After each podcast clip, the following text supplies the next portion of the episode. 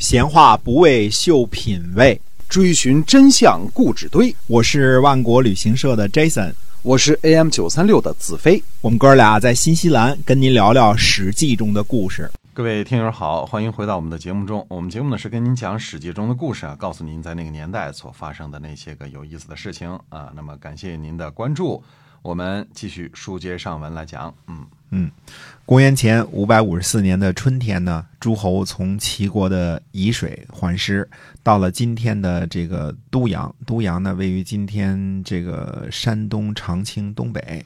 到这个地方呢，盟会，盟誓说呢，大国不要侵伐小国，大勿侵小啊。那么，并且在这个都阳之会上呢，呃，抓捕了。呃，邹国的国君邹道公，因为邹国呢曾经侵伐鲁国啊，嗯，其实这不是大秦小，是小秦大。之后呢，呃，来到了泗水边上，划定鲁国和邹国的疆界。鲁国呢得到了邹国的土地，以郭水为界，郭水以东呢土地归鲁国。啊，郭水呢现在在山东呢称作沙河。源自滕州市，归于运河。那么，呃，邹国呢侵伐鲁国呢是抢了一点地盘儿，嗯，最后被晋国大哥呢主持公道，嗯，还赔了一些老本儿。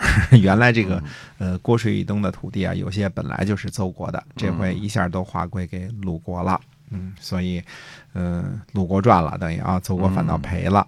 晋平公呢，先行返回晋国。鲁襄公呢，给晋国大臣呢很多赏赐，其中赏赐给中行衍的呢有五匹锦，呃，加上玉璧，四匹马，还有吴王寿梦的铜鼎。哦，嗯，赏赐很多啊。嗯，中行衍呢头上生了恶疮，渡过黄河之后呢，到达。祝庸这个地方呢，就病得很沉重了，呃，病成什么样了？眼珠都鼓出来了。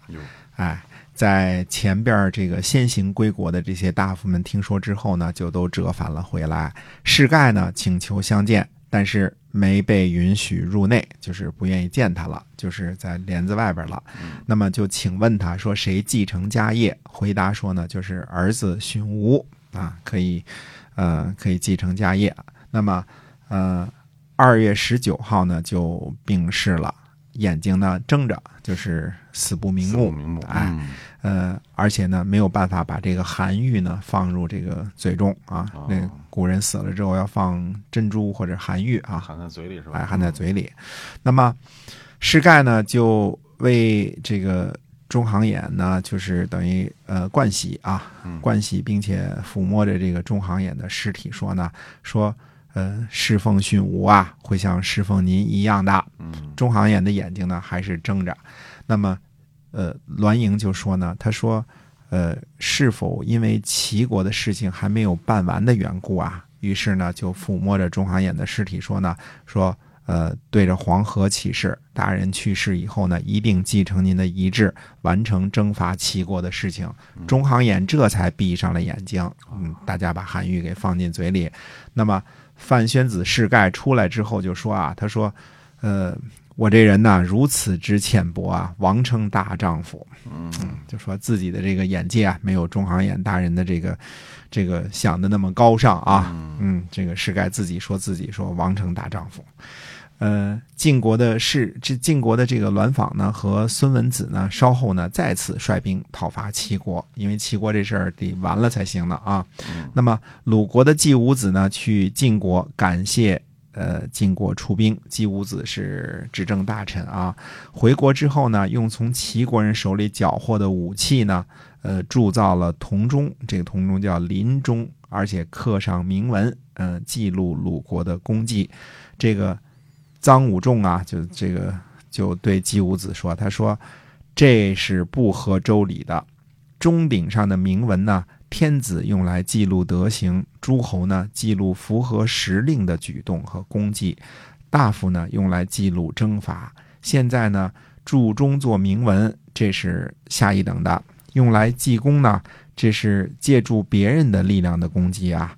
那么。”记载合乎时令，其实已经很扰民了。以大罚小，呃有所获得，铸造器物是用来昭示子孙、彰显明德、惩罚无礼。现在鲁国呢是借助别人的力量救自己的命，这有什么好铭记的呢？你为什么还要刻铭文铸钟呢？这个这个这个臧氏呢不同意这个姬武子的做法啊。嗯那么齐国，我们再反过来说齐国的事儿啊。齐国的齐灵公呢，娶鲁国的公主呢，名叫颜艺姬，呃，陪嫁的呢是侄女儿总生姬，这都是鲁国的啊，嗯鲁国的嗯、呃两个。那么这位总生姬呢，生下的儿子呢，立为太子，这就是太子光。呃，齐灵公呢，还娶了宋国的妃子仲子和荣子，其中这个荣子呢最得宠幸，可是仲子呢生下了公子牙，就托付给荣子抚养。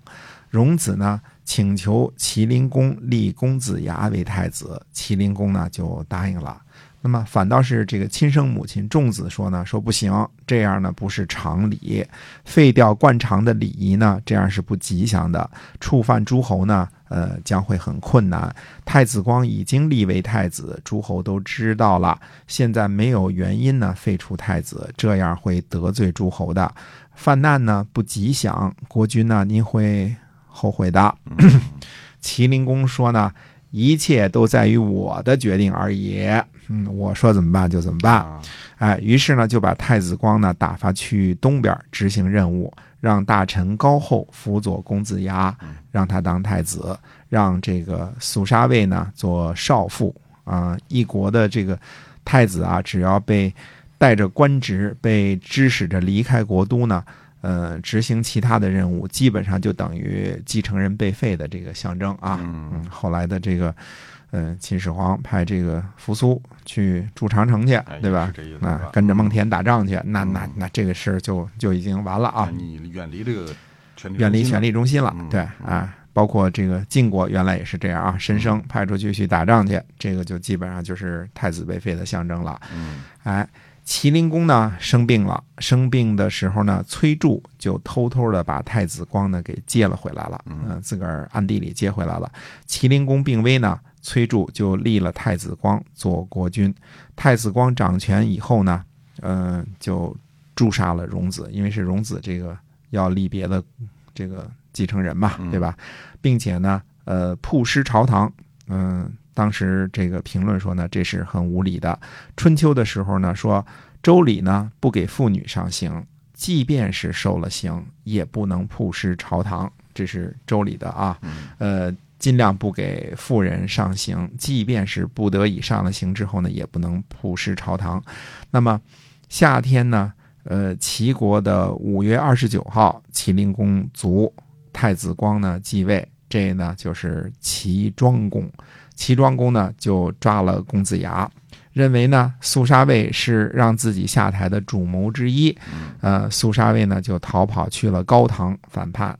高唐呢这地儿好，现在还叫高唐。嗯啊，高唐州是吧？高唐现在县好像是县啊。，那么晋国的士盖呢，就率兵讨伐齐国。到达谷的时候呢，听说齐国有丧事儿，就退兵了。嗯秋天八月呢，齐国的崔杼呢杀了高后，兼并了他的这个财货和封邑啊。因为高后遵从了齐灵公昏庸的这个想法，嗯齐国的庆丰呢围困高唐，没有攻克。公元前五百五十四年的冬天十一月，齐庄公呢围困高唐，看见这个苏杀卫呢在城墙头上，就高声的喊他，嗯，苏杀卫，嗯啊，苏杀卫呢就来到了城下，齐灵公呢就问他说：“城里的防守怎么样啊？”苏沙卫说呢：“说没有什么防守。”哎，苏沙卫呢作揖行礼之后呢，又登上了城墙。